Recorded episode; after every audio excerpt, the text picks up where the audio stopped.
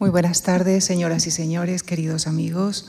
Bienvenidos a la cuarta sesión de este ciclo que estamos dedicando a la historia de los mapas, en el que agradecemos esta tarde la participación de Antonio Crespo Sanz, doctor en Geografía por la Universidad de Valladolid e ingeniero en Topografía por la Universidad Politécnica de Madrid. Ha trabajado en el Instituto Geográfico Nacional y actualmente es miembro del grupo de investigación Rodrigo Zamorano de Historia de la Ciencia y de la Tecnología de la Universidad de Valladolid. Su ámbito de investigación está centrado en la cartografía antigua, con énfasis en los mapas de España de los siglos XVI al XVIII. En torno a estos temas ha publicado artículos de investigación y de divulgación científica y también ha coordinado varias exposiciones. Esta tarde nos llevará al Renacimiento, época en la que los mapas y las cartas náuticas mostraban el mundo conocido e incorporaban los nuevos territorios descubiertos. Se detendrá en algunos mapas singulares y en sus autores como símbolos de la progresión del conocimiento cartográfico. Les dejo con el doctor Antonio Crespo Sanz en la conferencia que ha titulado La cartografía del Renacimiento, Atlas y Titanes. Muchísimas gracias.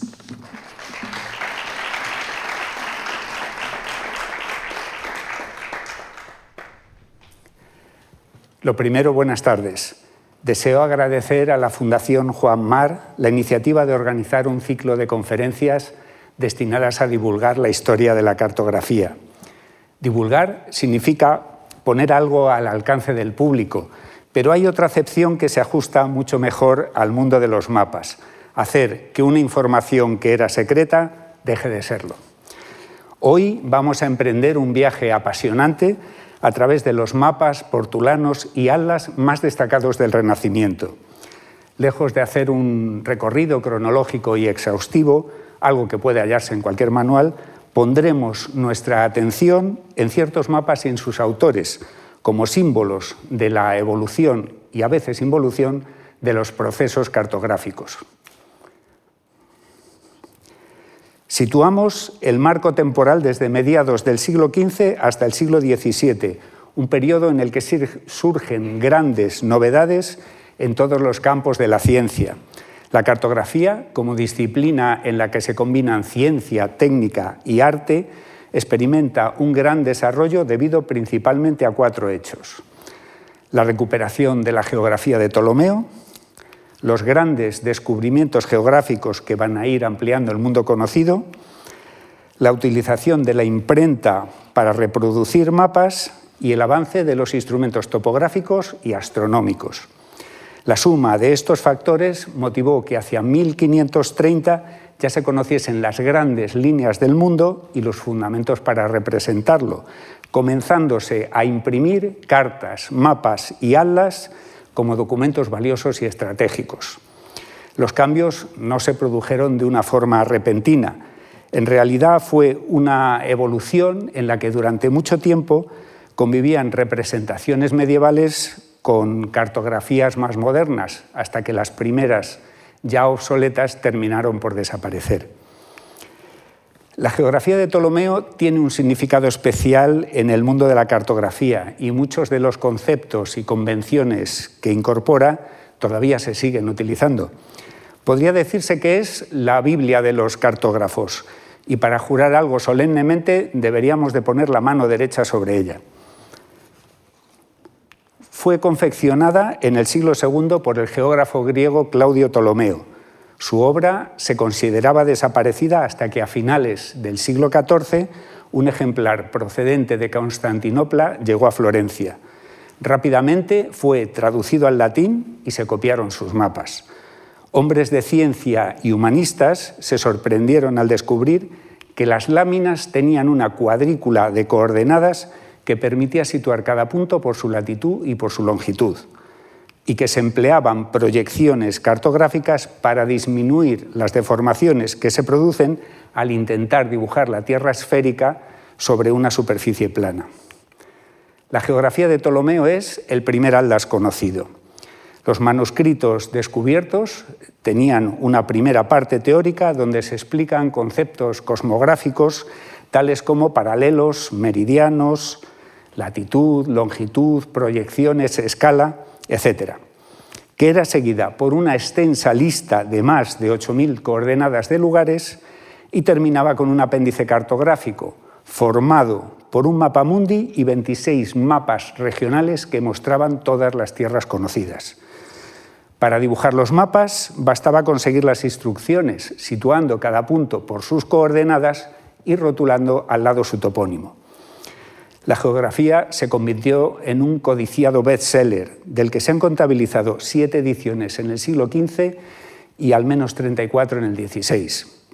Humanistas y cosmógrafos comprobaron que en esta obra del siglo II había muchos errores en el perfil costero de los países, en la posición de ciudades, ríos, montañas e islas, y comenzaron a rectificar aquellas imágenes. Desde finales del siglo XV, las ediciones de la geografía incluían, junto a los viejos mapas, unas tablas nuevas que actualizaban aquella concepción del mundo que había sido diseñada doce siglos atrás. Con ellas se fueron transmitiendo unos principios matemáticos que serán el soporte de las innovaciones surgidas durante el Renacimiento. La geografía de Ptolomeo es el primer pilar del cambio, pero no es el único. Los marinos habían trazado cartas portulanas que situaban las costas y muchos detalles y referencias útiles para la navegación. Astrónomos y cosmógrafos confeccionarán tablas de coordenadas, fabricaron y perfeccionaron instrumentos e idearon nuevas formas de representar el mundo. Entre todos, crearon un soporte técnico y científico que se incorporara al mundo de la cartografía de forma progresiva.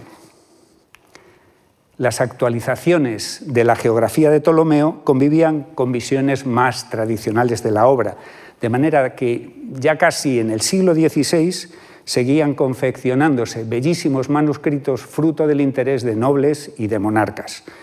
Sirva como ejemplo el volumen conocido como el Petit Ptolomeo, del cual se ha hecho una edición facsimilar. Andrea Acquaviva y su primera esposa Isabel Piccolomini, una famosa pareja de la nobleza italiana, contaban con una magnífica biblioteca e instalaron una imprenta en su palacio. Y al mismo tiempo encargaron un manuscrito de la geografía de Ptolomeo al taller de Bernardo Silvano en 1490. Esta geografía es un ejemplar muy pequeño, 26 centímetros de alto por 14 de ancho, que respondía a la voluntad de su promotor, quien prefería un tomo manejable, una cosa similar a un libro de horas, evitando el engorro que suponen los grandes volúmenes. Las menguadas dimensiones de los mapas provocan una excesiva concentración de los rótulos, dificultan su lectura y demuestran un mayor interés en los aspectos artísticos y arqueológicos que en los cartográficos. Las páginas son de vitela, con los bordes dorados, e incluyen numerosas miniaturas iluminadas que hacen del libro una verdadera obra de arte, aunque su contenido estaba tremendamente obsoleto. En el mercado cartográfico del siglo XVI convivían las copias manuscritas de la geografía, ediciones impresas y ciertas obras que comentaban o ampliaban el texto original. Estas eh, adaptaciones surgieron del trabajo de humanistas y de hombres de ciencia, quienes estudiaron la obra original y corrigieron sus mapas. Destaca entre todos ellos Sebastian Münster, autor de esta cosmografía universal impresa mediante silografía. En sucesivas ediciones se fueron incluyendo láminas tan singulares como un mapa antropomórfico de Europa, que aparece como una reina, o esta imagen de América. Los libros que comentaban, corregían y ampliaban la información contenida en las geografías, junto con los portulanos y las mediciones de los cosmógrafos, formarán una nueva imagen del mundo que se irá instalando poco a poco en la conciencia colectiva de los hombres del Renacimiento. Como anécdota, cabe señalar que Sebastian Münster es tan apreciado por los alemanes que aparecían los billetes de 100 marcos antes de la conversión al euro. Podemos pensar que estos mapas tan antiguos descansan eternamente en los anaqueles de las bibliotecas, pero en ocasiones viven aventuras insospechadas. La lámina que están viendo fue robada de la Biblioteca Nacional de España en agosto de 2007. Alguien entró en la sala Cervantes, donde se guardan manuscritos y libros muy valiosos, armado con un bisturí que había escondido dentro de la funda de las gafas. Con él cortó varias láminas de diferentes geografías y se las llevó escondidas. La falta de los mapas fue detectada mientras se preparaba una exposición dedicada a los tesoros de la biblioteca y un inventario posterior sacó a la luz otras desapariciones. Denunciado el robo, el Grupo de Patrimonio Histórico de la Guardia Civil se hizo cargo de la investigación que fue bautizada como Operación Cosmografía. Tras examinar huellas y registros, se, localizó al caco pero cuando la policía acudió al domicilio que figuraba en su carnet, se encontraron delante de la puerta del corte inglés de la calle Serrano. El ladrón era un tipo de 60 años, calvo, bajito, de origen uruguayo, nacionalidad española, residente en Argentina, apodado el Negro, y con mucha, pero que mucha experiencia en el saqueo de bibliotecas. Fue juzgado en Argentina y declarado culpable, pero quedó libre tras apelar la sentencia alegando fallos e irregularidades en la investigación. Los mapas estaban dispersos y algunos se recuperaron enseguida gracias a la colaboración de la Interpol de varios países y del FBI. En noviembre de 2007, tres meses después del robo, regresaron a España varios ejemplares procedentes de Argentina, Estados Unidos y Australia, y creo que alguna lámina sigue en paradero desconocido. Pero este no es el único caso. Otro personaje que aplicaba el método de la cuchilla se llevó un importante botín entre 2007 y 2009, del que solo se han recuperado 67 mapas y otros documentos antiguos. Los robos tuvieron lugar en pequeñas bibliotecas repletas de valiosos atlas y con poca vigilancia. Tras una denuncia, la policía hizo un, retrato robot a partir de las grabaciones de las cámaras de seguridad y comenzó la denominada Operación Biblión. El ratero fue identificado como un sujeto de 47 años, nacionalidad húngara, sin antecedentes penales y dedicado a la compraventa de coches usados en la República Dominicana. Fue detenido y se encontró parte del botín dentro de una caja de cartón en la habitación del hotel donde se alojaba y el resto estaba en el maletero de su coche. Este era el producto de tres semanas de trabajo en archivos del Escorial, Soria, Valladolid, Logroño, Pamplona, Toledo y algún que otro sitio más. Varias bibliotecas no se dieron cuenta de lo sustraído hasta que, alertadas por la Guardia Civil, comprobaron que los libros que había consultado el supuesto investigador mm, le faltaban páginas. y bueno, pues tras esta sorpresa mm, iniciaron eh, toda esta investigación y la recuperación. Los mapas habían quedado a disposición judicial y tras las pertinentes identificaciones, pruebas y análisis fueron devueltos a sus lugares de procedencia. El ladrón fue encarcelado y tras un año de prisión preventiva quedó en libertad en enero de 2011. El coleccionismo de mapas antiguos ha dado lugar a un mercado negro que mueve muchísimo dinero. No sé si lo sabían, pero el tráfico de obras de arte es el cuarto delito más rentable después del comercio de personas, de armas y de drogas. Y tras este inciso vamos a regresar otra vez al siglo XVI, justo en el momento en el que la geografía de Ptolomeo comenzaba su declive. A partir de 1544, las ediciones de la geografía quedarán eclipsadas con la impresión de grandes láminas sueltas que a veces estaban formadas hasta por cuatro pliegos y sobre todo con la publicación en Italia de compilaciones cartográficas hechas a medida, los llamados Atlas de la Freri.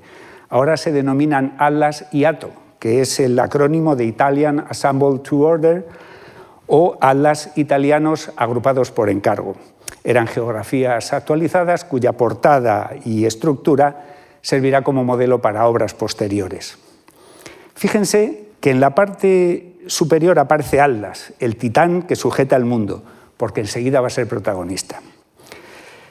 En estos atlas, el cliente seleccionaba los mapas a encuadernar y el orden de aparición, de manera que todos tenían un autor y un tamaño diferentes.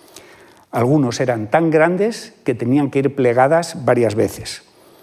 Hoy son ejemplares muy, muy raros y codiciados. En el año 2014, un coleccionista particular vendió un atlas de la Freri a la Biblioteca de Baviera por 1,4 millones de euros. Y la geografía de Ptolomeo ya tenía demasiados rivales y recibió la puntilla de manos de los atlas de Ortelius y de Mercator, aunque seguían publicándose ediciones que apenas aportaban novedades. Cuando hablamos de un atlas, hacemos referencia a una colección de mapas que representan un espacio, dibujados con el mismo formato y encuadernados en uno o varios volúmenes. Tal acepción surgió en 1595, cuando se publicó la compilación cartográfica de Mercator titulada Alas o Meditaciones Cosmográficas sobre la creación del mundo y su figura. El titán, cuyo nombre e imagen se hallaban en el título y en la primera lámina de la obra, fue inmediatamente asociado con los compendios cartográficos y nadie se volvió a acordar de las portadas de la Freri.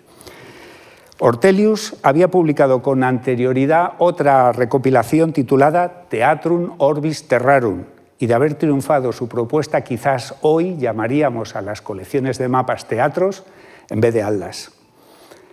Mercator reflejó a Atlas como a un cosmógrafo que mide, el globo terráqueo con un compás, de forma similar a la que se mostraba en el Liber Chronicarum.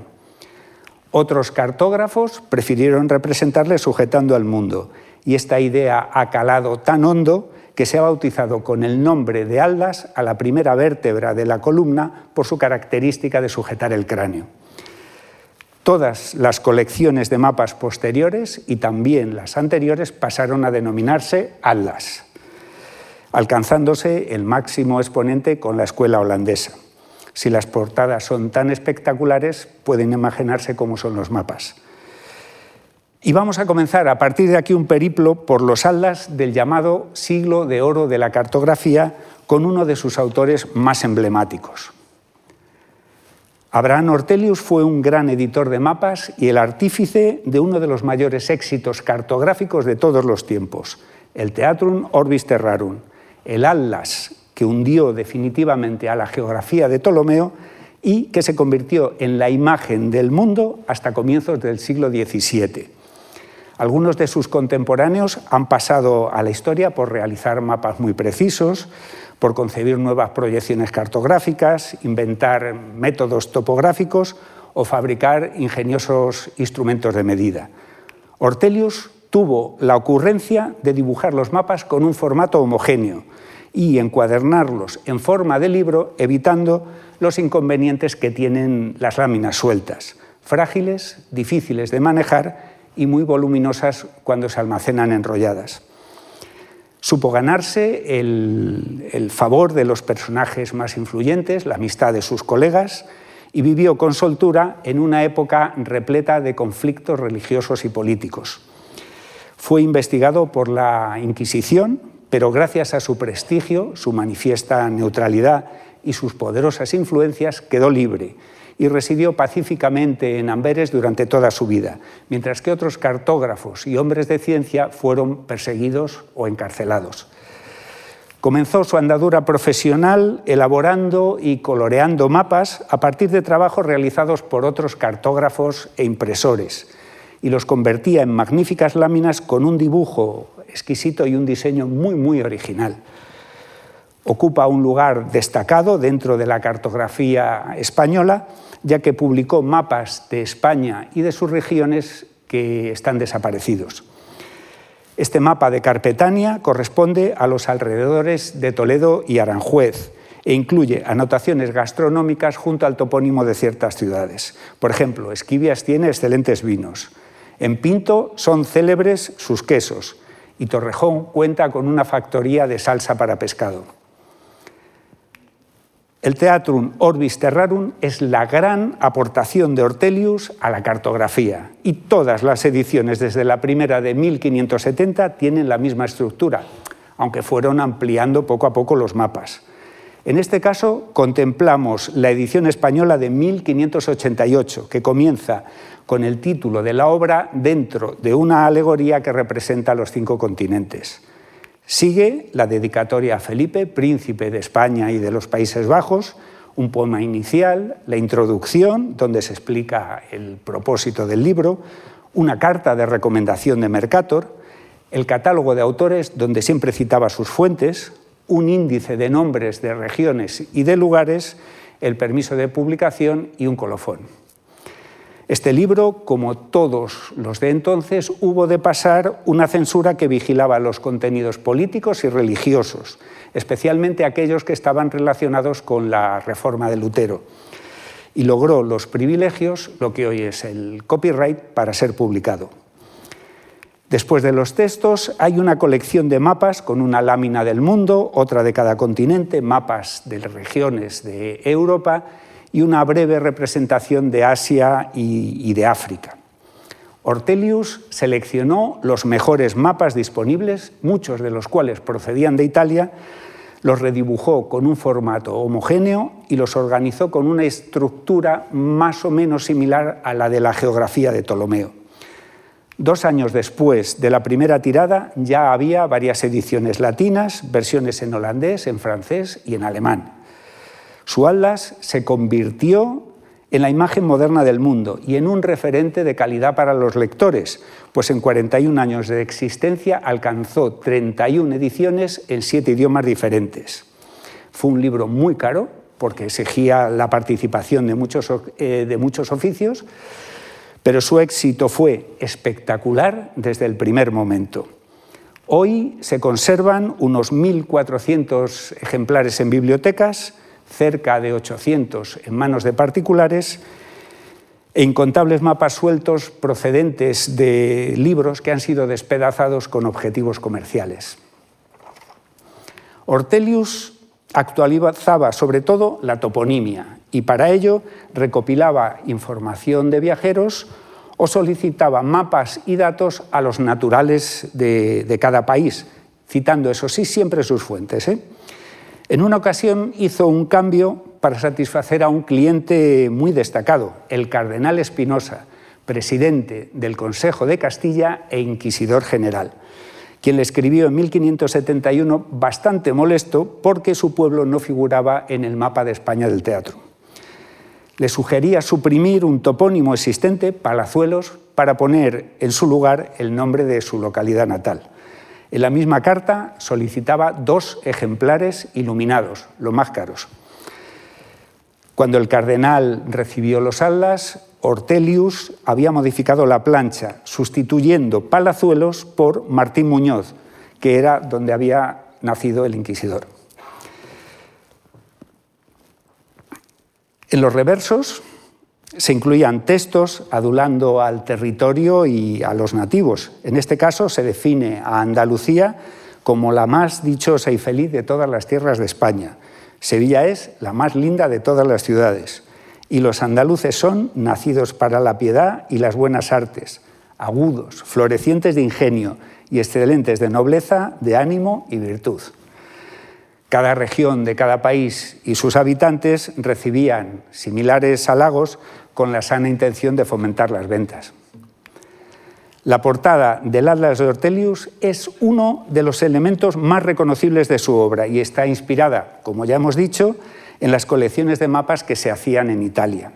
Es una lámina repleta de simbología, donde los continentes están enmarcados por figuras femeninas. Europa, en la parte superior, preside el conjunto, flanqueada por un globo celeste y otro terrestre.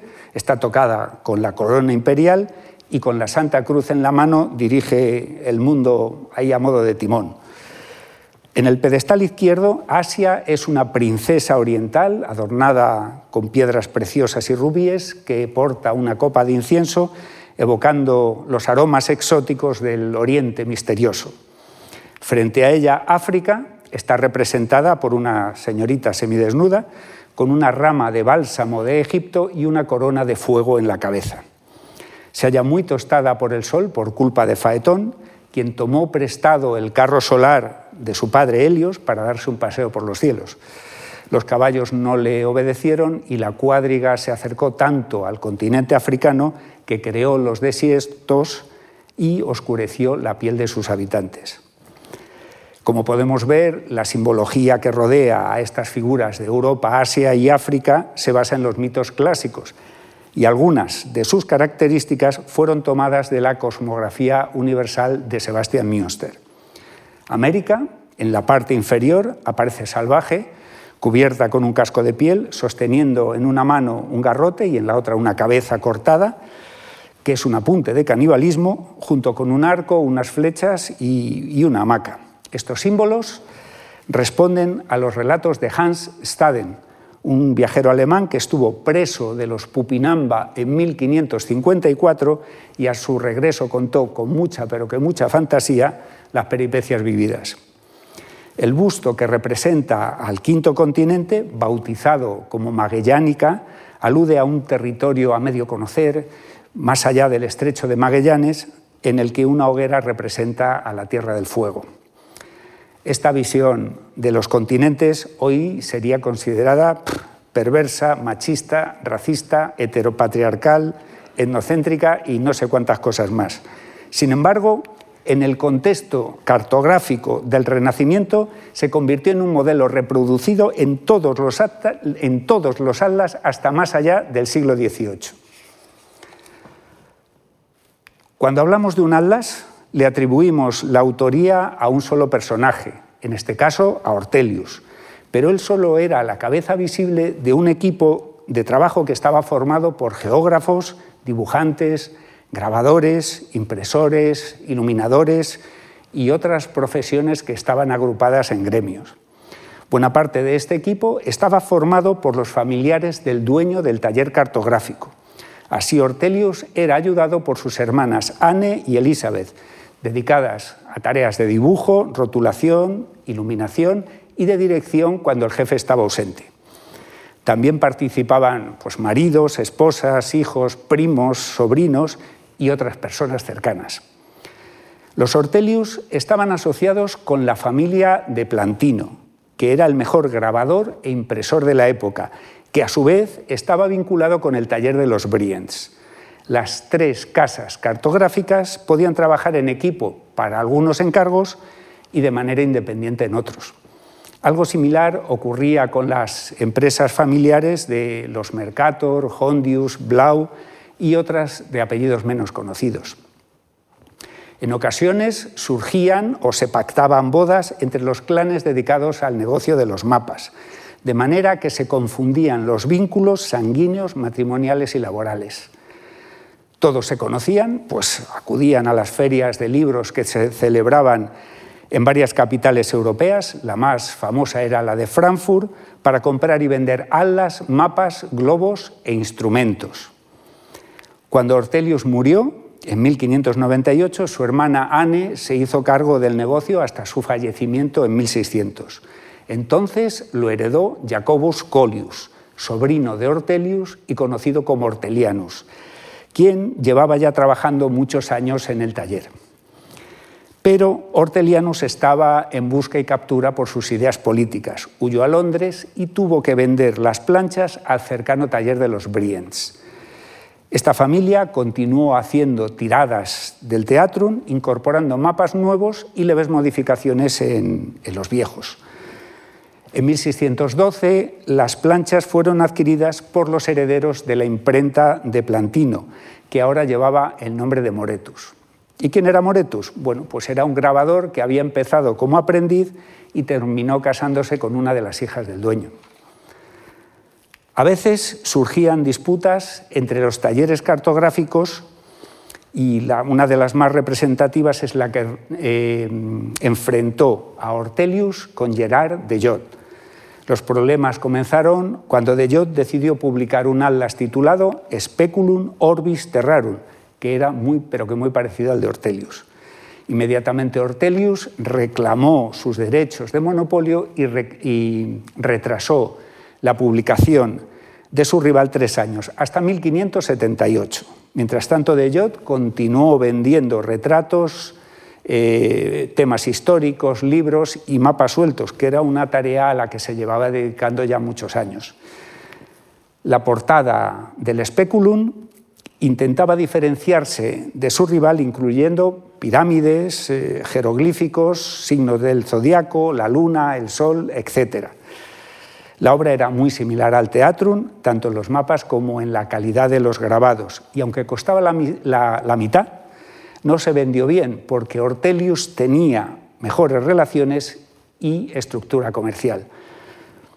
Tras el fallecimiento de Dejot, su viuda y su hijo Cornelius se hicieron cargo del negocio y reeditaron la obra en 1593 con una leve modificación en el título. Cambiaron Terrarum por Terrae, el resto era igual. Pero acabaron vendiendo las planchas en 1600 a Jean Baptista Briens, quien recordemos acababa de comprar todo el material de Ortelius.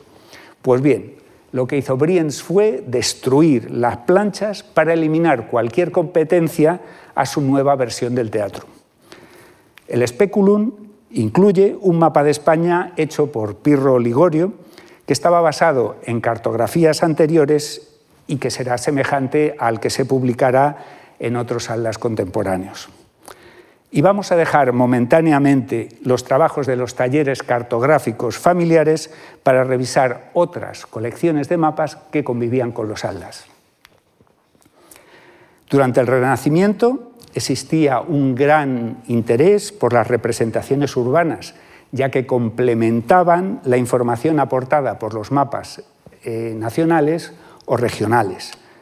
Si antes de 1490 se han contabilizado alrededor de 30 reproducciones de ciudades, muchas de ellas muy poco fidedignas, la cosmografía de Münster incluía más de 100 urbes, adornadas con escenas de la vida cotidiana en la parte inferior, que aumentaron espectacularmente a partir de 1617, cuando se publicaron los seis tomos del Civitates Orbis Terrarum, que contenía casi 600 láminas. El Civitates fue un completísimo atlas que recogía imágenes urbanas de lugares repartidos alrededor de todo el mundo y dibujados con gran minuciosidad. Fue publicado por Georg Braun y Franz Ochenberg y pretendía ser un complemento del Teatrum de Ortelius. Braun se encargó de recopilar parte de las imágenes y muchísimos datos geográficos e históricos que eran incluidos como textos explicativos. Era partidario de las vistas de pájaro o de las perspectivas, porque consideraba que así la ciudad se comprendía mejor. Su compañero Ochenberg se ocupó de los dibujos, muchos de los cuales fueron adquiridos durante sus viajes, y también se encargaba sobre todo del grabado de las planchas, claro. Este prefería las plantas urbanas porque las consideraba más precisas, con razón, a la hora de representar la ciudad. Algunas láminas se copiaron de obras anteriores, pero la mayoría fueron realizadas ex profeso para esta colección por los más famosos dibujantes y cartógrafos del momento. Como en todos los atlas del Renacimiento, uno de los mayores problemas era la escasa actualización de las láminas. Con unos grabados tan elaborados, modificar las planchas era complicado porque una mala intervención podía llegar a dañar la matriz y crear una plancha nueva solo para incorporar pequeños detalles era demasiado costoso. Y todo esto provocaba la repetición de imágenes obsoletas en las sucesivas ediciones. Las láminas reflejaban los rasgos fundamentales del trazado urbano y cada una tenía sus propias características. En las vistas se exageraba la altura de los edificios y los más importantes podían desplazarse un poquito o mucho para no quedar ocultas por torres más elevadas. En las perspectivas se les daba volumen a las construcciones, aumentando el tamaño de las de carácter municipal, militar o religioso, con la intención de realzar su importancia. Las plantas urbanas tenían ventajas evidentes no estaban limitadas a un único punto de vista, enseñaban toda la ciudad y sobre todo tenían propiedades métricas. Con el tiempo evolucionarán hasta convertirse en planos de población detallados y se emplearán como herramientas de planificación o soporte de proyectos urbanísticos. El dibujo de las plantas urbanas no se impuso inmediatamente, convivieron durante mucho tiempo con las perspectivas y hasta el siglo XIX no se convierten en la forma habitual de representar la ciudad.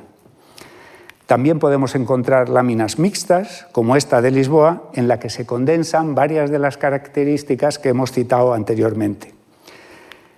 La representación urbana se complementaba con orlas, escenas costumbristas y paisajes montañosos o agrícolas. Los reversos de las páginas, como era habitual, contenían textos descriptivos repletos de alabanzas para estimular la venta de libros en el territorio correspondiente.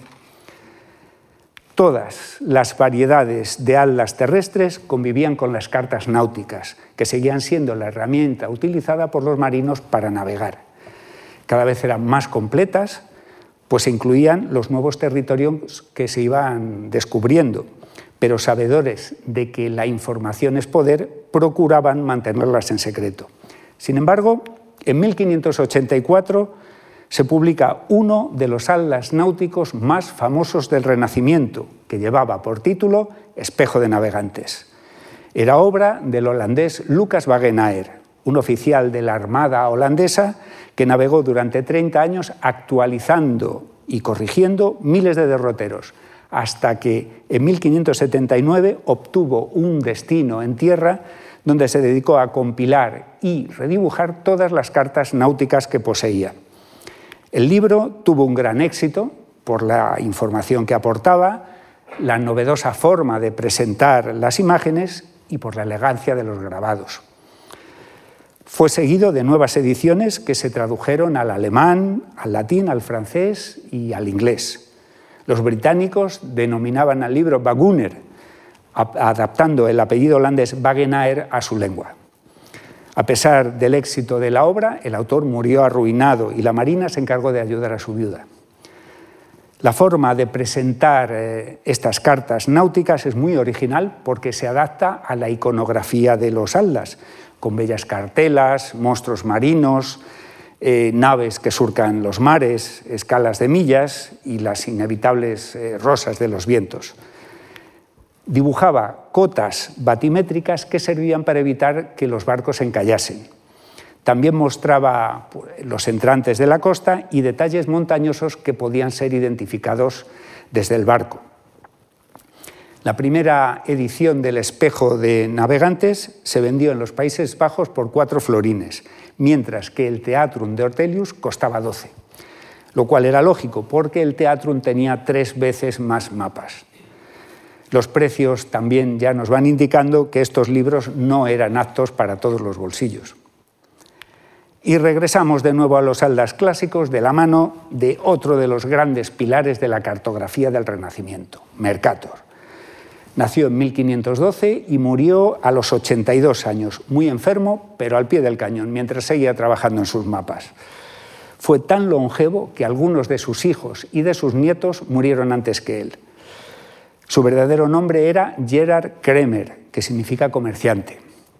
En aquella época era habitual latinizar los nombres y él mismo lo transformó en Mercator o Mercader. Estudió matemáticas, astronomía y geografía con los más prestigiosos hombres de ciencia. Luego aprendió las técnicas de grabado con los mejores expertos y comenzó a construir instrumentos matemáticos, globos terráqueos y celestes de la mano de grandes artesanos. Bueno, pues destacó en todas estas disciplinas y además fue un exigente profesor y un cuidadosísimo cartógrafo que llegó a realizar sus propios levantamientos topográficos para completar algunos mapas. Sus grabados eran excelentes y aportó elegancia y legibilidad a las láminas al sustituir la letra gótica, que era muy gruesa, por la itálica, que permitía una rotulación más clara. Cuando construía globos, ideó la proyección que lleva su nombre y lo hizo de una forma muy, pero que muy ingeniosa. Hoy lo que hacemos es buscar transformaciones para convertir la Tierra esférica en un plano pero él trabajaba al revés, construía globos y lo que necesitaba era modificar los mapas que tenía para poder dibujarlos sobre la esfera. Y en este proceso descubrió una proyección cilíndrica que resolvía sus problemas. Su invento no surgió de la nada, se apoyaba, en estudios anteriores realizados por un constructor de instrumentos náuticos. La utilizó por primera vez en este mapamundi de 1569 y propuso su empleo a los marinos, porque conservaba los ángulos y facilitaba enormemente la navegación. Pero los hombres de mar preferían sus viejas técnicas y tardaron mucho tiempo en emplearla. Mercator comenzó a confeccionar su atlas al mismo tiempo que otros editores, pero era tan obsesivamente minucioso que siempre estaba modificando líneas y datos, añadiendo descubrimientos y mediciones. Al trabajar tan lento, muchos colegas publicaron sus atlas antes que él. Pero esto no le supuso ningún problema económico, ya que su taller vendía cartas, mapas, globos e instrumentos a los más ilustres personajes de la época, incluido Carlos V. Sus mapas se vendían como láminas sueltas, pero gracias a la insistencia de sus hijos editó un primer volumen con mapas de Alemania, Francia y Bélgica, y luego otro tomo de ampliación. El Atlas completo se publicó poco después de su muerte, en 1595, y no tenía ningún mapa de España. Mercator sufrió las envidias y la intolerancia de su época. Cuando vivía en Lovaina fue acusado de herejía y encarcelado durante siete meses.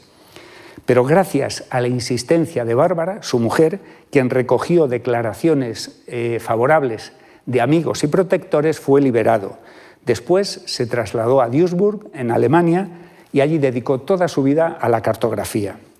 Sus hijos, recibieron una excelente formación y se fueron incorporando al taller familiar especializándose en sofisticados grabados, estampación, construcción de instrumentos y otras tareas que eran muy pero que muy valoradas. Los Mercator formaron uno de los talleres cartográficos más prestigiosos, confeccionando mapas muy elaborados y de gran belleza. Durante buena parte del siglo XVII, la escuela holandesa lideró la, producción cartográfica europea de la mano de las empresas familiares, algunas de las cuales se convirtieron en largas dinastías. En algunos casos, al fallecer el titular, la viuda se hacía cargo del negocio. Y cuando una familia pasaba a apuros económicos, vendía su bien más preciado, su tesoro, que eran las planchas, a otra saga cartográfica. Algunas reproducían los viejos mapas con leves variaciones estéticas y otras enseguida incorporaban novedades. Esto fue lo que le ocurrió al Atlas de Mercator. Tras la muerte del patriarca, el taller sufre una profunda crisis que fue aprovechada por Jodocus Hondius, un astuto editor y excelente grabador que adquirió las planchas en 1604. Continuó publicando la obra con una lámina donde aparecía junto al maestro y fue denominado como Atlas Mercator Hondius, para aprovechar el prestigio del propietario inicial, claro. Añadió nuevos mapas, embelleció los existentes y amplió el mercado con ediciones en otros idiomas. Al morir Hondius padre, el Atlas siguió eh, publicándose bajo la dirección de su viuda Coleta y luego de sus herederos Jodocus y Enricus, que no se llevaban nada bien y terminaron separándose. Jodocus quiso publicar un atlas por su cuenta, pero cuando estaba casi listo, en 1629, falleció y sus planchas fueron adquiridas por Willem Blau, de quien vamos a hablar a continuación. Cuando una de las hijas de Hondius se casó con el editor Jansonius, incorporaron un nuevo efectivo al, al taller familiar y tras esta fusión, el Atlas de 1636 pasó a ser conocido como Atlas Mercator Hondius Jansonius. Los mapas de este taller incluían orlas con ciudades, personajes locales y otros elementos de adorno. Dos años después, Jansonius se hace cargo del taller y de la batalla editorial contra los Blau por lograr el mejor Atlas. Ambos talleres publicaron obras similares, tanto en el dibujo como en el contenido, incluyendo cartas náuticas y vistas urbanas. y todo valía con tal de aumentar el número de mapas. Se copiaban mutuamente y al mismo tiempo se acusaban de plagio. Otro de los principales talleres cartográficos establecidos en Ámsterdam era el de Willem Blau, algunos de cuyos mapas aparecían en los cuadros del pintor Johannes Vermeer. Comenzó construyendo globos e instrumentos y poseía una imprenta que editaba libros y mapas sueltos. En 1629, aprovechando la división en la familia Hondius, se adelantó inexplicablemente a otros compradores y adquirió las planchas de Yodokus hijo, quien acababa de fallecer con 36 años. Así consiguió entrar en el muy, muy rentable mercado de los aldas. Willem Blau incorporó mapas que estaban basados en láminas ya publicadas y añadió algunas novedades decorándolas con vistosas orlas y con adornos. Comenzó titulando sus compilaciones cartográficas como Teatrum Orbis Terrarum, recuperando el título de Ortelius para diferenciarse de la Casa Hondius. Y su obra más completa fue el Atlas Novus, publicado en 1635, tres años antes de su muerte. Su hijo Jan le sucedió en la dirección del negocio y continuó la pelea editorial con el taller de los Hondius, que ahora estaba dirigido por Jansonius. Reeditó y amplió la obra de su padre, publicando tomos independientes dedicados a Italia, Inglaterra, Gales, Escocia, Irlanda, España, China, etc. Y llegó a formar la colección de mapas más completa de su tiempo, el Atlas Mayor. Estaba compuesto por 12 tomos, cerca de 600 mapas, 3.000 páginas de texto, se editó en varios idiomas y poseía espectaculares orlas, cartelas y adornos al gusto de sus clientes. Hay que señalar que Jansonius estaba publicando un volumen similar, pero no era tan completo. Los mapas tenían procedencias mm, variadas, solían ser copias de cartografías existentes y muy pocos se, basaban en levantamientos topográficos.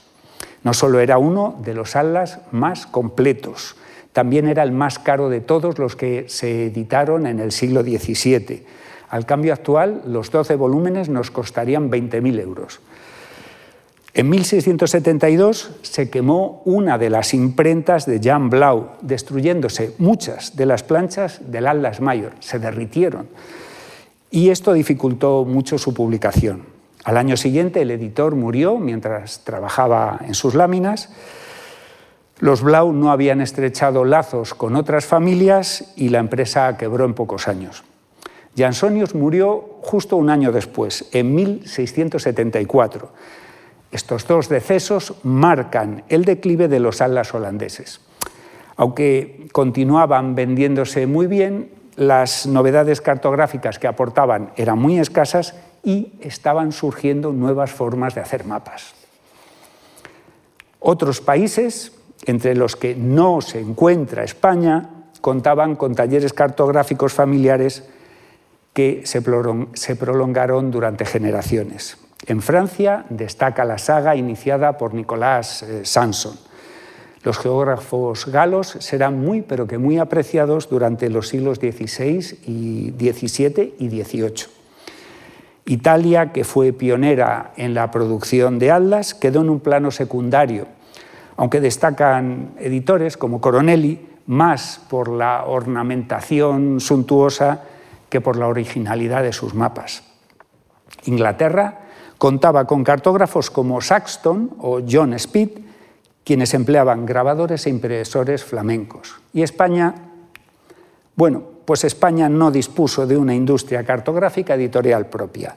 Los mapas formados por los cartógrafos españoles se mantenían en secreto y si alguien deseaba conocer cómo era nuestro país, tenía que recurrir a los mapas publicados primero en Italia, luego en los Países Bajos o en Alemania y más tarde en Francia o en Inglaterra. Los atlas extranjeros fueron incluyendo en sucesivas ediciones varias regiones españolas. Valencia, Carpetania, Andalucía, Galicia, Aragón, Cataluña o Castilla, que acompañaban al mapa de la península ibérica. Esta situación se prolongará hasta finales del siglo XVIII, cuando Tomás López comenzó a publicar mapas provinciales de nuestro país. Una vez que hemos hecho un repaso por los principales atlas, vamos a ver cómo afectó la imprenta al mundo de la cartografía en la evolución de las técnicas de grabado y en el tipo de letra. Las copias manuscritas, lentas y laboriosas, fueron sustituidas por grandes tiradas que reducían los costes y agilizaban mucho la difusión. Las planchas comenzaron siendo de madera, la denominada silografía, y rápidamente pasaron a ser de cobre, un material con el que se conseguían mayores tiradas, hasta 10 mapas por día y mejores reproducciones. Este mapa que estamos viendo es una silografía con letra gótica y otro de los mapas robados en la Biblioteca Nacional en 2007 y recuperados. El grabado en cobre permitía una rotulación y una ornamentación mucho más sofisticadas, haciéndose habituales los perfiles eh, costeros sombreados, las líneas paralelas en el mar que simulan olas, la caligrafía rubricada y otros efectos que mejoraban la estética. La impresión se hacía en blanco y negro. Primero se estampaban los textos y después los mapas. La tarea de colorear e iluminar era artesanal y tan, tan laboriosa que llegaba a duplicar el precio del volumen. La tarifa luego podía seguir aumentando según la calidad del papel, el tipo de encuadernación, la piel que se elegía para las tapas, los gastos de envío y otros extras a elegir, que eran muchos. En cuanto a la letra, las primeras ediciones empleaban la letra gótica, que fue sustituida por la romana y por la cursiva carolingia. Con el tiempo, cada país irá adoptando sus propias características, tanto en el grabado como en la iluminación, y los mapas van a mostrar estas tendencias. Ha llegado el momento de preguntarse, ¿y qué tal eran los mapas incluidos en los aldas? Bueno, pues como obras de arte eran una auténtica maravilla, pero la calidad métrica no era su mejor virtud. Y esta no es solo mi opinión, lo dijo el mismísimo Rey Sol y vamos a ver cómo fue el asunto. En 1679, Francia decidió invertir tiempo y dinero en mejorar los mapas hechos por Nicolás Sanson. Y por orden del rey, varios equipos de ingenieros y astrónomos se encargaron de cartografiar las costas y realizar observaciones astronómicas que permitirían comprobar la posición de muchos lugares. Fueron tres años de intensos trabajos y detallados cálculos que servirán para formar un atlas de las costas francesas. En 1682, los académicos franceses enseñaron a Luis XIV los resultados de sus mediciones. Una lámina que estamos viendo titulada Mapa de Francia corregido por orden del rey a partir de las observaciones de los caballeros de la Academia de Ciencias. Al comparar el nuevo perfil costero con el exhibido en los viejos mapas de Sanson, se descubrió que Francia era más pequeña de lo que se pensaba y que había grandes deformaciones en el contorno del país, sobre todo en longitudes.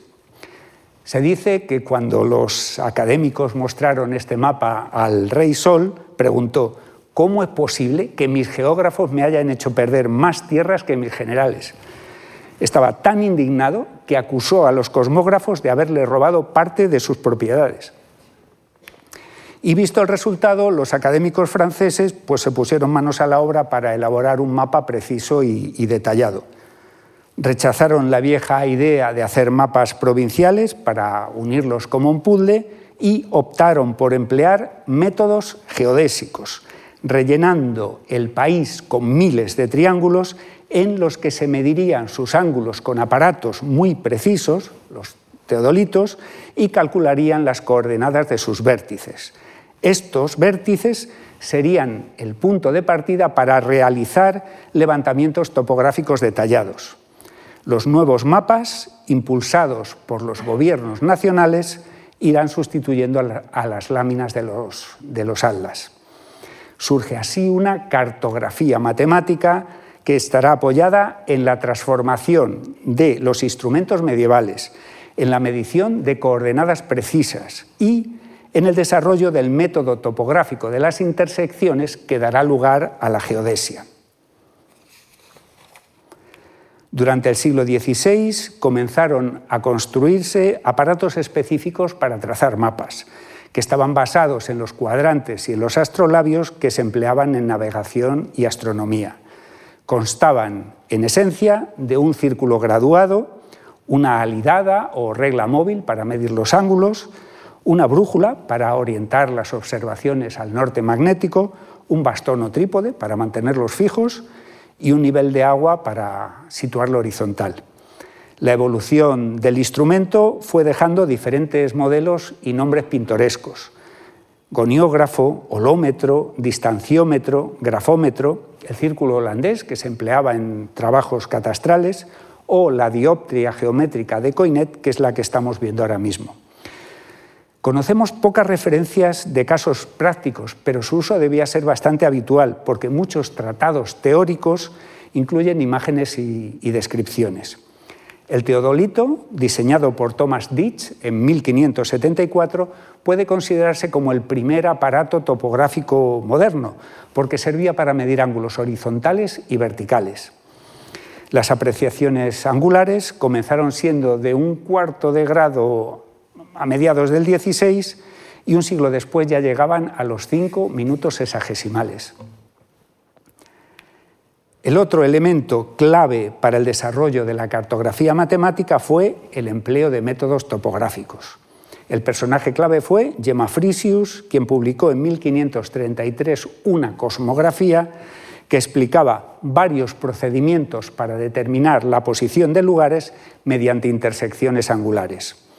Utilizó un ejemplo en el que situaba varias ciudades desde Bruselas y Amberes, pero es un, es un, supuesto práctico porque estas dos ciudades no son visibles entre sí. Los cronistas de la época denominaron a este sistema como el método de los triángulos y suele confundirse con la triangulación geodésica, pero esta, quede claro, es posterior.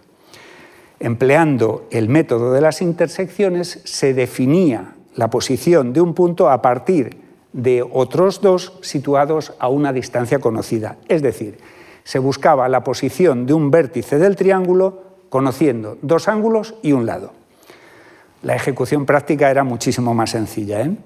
El cosmógrafo estacionaba el instrumento en un cerro, lo ponía horizontal con el nivel de agua, lo orientaba al norte magnético con la brújula y medía los rumbos a todas las ciudades visibles con el círculo graduado.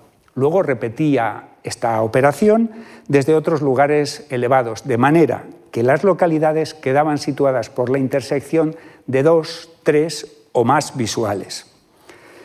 La cartografía que aparecía en los atlas había sido confeccionada a partir de fuentes muy variadas, pero en el siglo XVII, a finales, comenzaron a incluirse algunos mapas regionales trazados con instrumentos precisos, métodos topográficos y observaciones astronómicas. Era el comienzo de una cartografía matemática que se irá desarrollando a lo largo del siglo XVIII. Uno de los primeros mapas impresos confeccionados por métodos topográficos fue realizado por Felipe Apiano, quien recibió en 1554 el encargo del duque de Baviera para cartografiar esta región. Recorrió el territorio durante siete años, aplicando el método que había, ideado su padre, el cosmógrafo Pedro Apiano, y que luego divulgaría Gemma Frisius con gran éxito. El mapa desapareció dos siglos más tarde en un incendio, pero se habían hecho copias reducidas a escala 1-144.000 que se encuadernaron formando un atlas que se puede contemplar en la Biblioteca de Baviera. Algo similar ocurrió con los trabajos del inglés Saxton, quien recibió el encargo de Isabel I para representar los condados de Gales y de Inglaterra. Tras cinco años recogiendo datos, dibujó un atlas que contenía 34 mapas de las demarcaciones británicas. Se dice que los mapas están basados en mediciones angulares y en los levantamientos topográficos catastrales que se venían realizando en Inglaterra desde la Edad Media. pero es curioso porque las láminas no tienen cuadrícula de coordenadas. Y ponemos fin aquí a este periplo por la cartografía del Renacimiento, en el que hemos comenzado hablando de la importancia de la recuperación de la geografía de Ptolomeo y de algunas obras como la cosmografía de Sebastian Münster, que revisaban sus mapas y sus conceptos.